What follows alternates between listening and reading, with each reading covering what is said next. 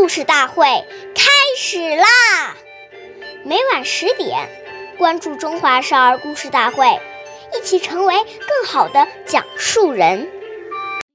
见人善，即思齐；纵去远，以见机。岁月易流逝，故事永流传。大家好，我是中华少儿故事大会。今日讲述人刘基哲，我自新乡县大赵营镇金喇叭少儿口才钢琴艺校。今天我给大家讲的故事是《魏赵学诗》第四十八集。东汉时有个叫魏赵的年轻人，学习很勤奋，同时也很注意。向贤德的人学习品德。当地有个著名的学者叫郭泰，不仅学识过人，而且人品也普遍受到大家的称赞。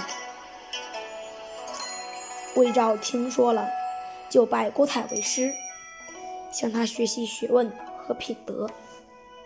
别的学生只是到郭泰家听课，可是。魏昭却把行李搬到了老师家，每天和郭代、郭泰待在一起，形影不离。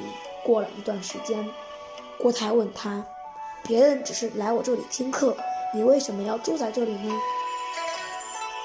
魏昭回答说：“我要向您学习，除了学问，还有做人的礼数和品质，所以要时刻以您为榜样啊。”经过这样的学习，魏照很快就成为了一名德才兼备的学者。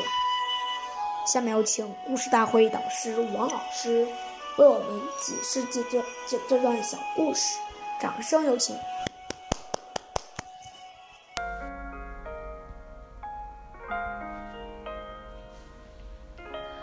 大家好，我是刘老师。古人说：“尺有所短，寸有所长。”看待事物和与他人相处，我们如果能够多看到别人的长处，不但和自己相处的人愉悦欢喜，而且最大的受益者就是自己。因为每个人在某个方面肯定都是有比我们做得好的地方。如果我们都能够带着谦卑的心去寻找他人的闪光点，那么即使和有很多缺点的人相处，也能够从他的身上受益。与此相反，如果我们带着傲慢的心，仗持自己的一点学识观点，用批判和挑衅的眼光来看待周遭的一切，那么即使是圣贤大德的教诲，我们也能找到一些疏漏和失误，最终也无法受益。感谢您的收听，下期我们再会。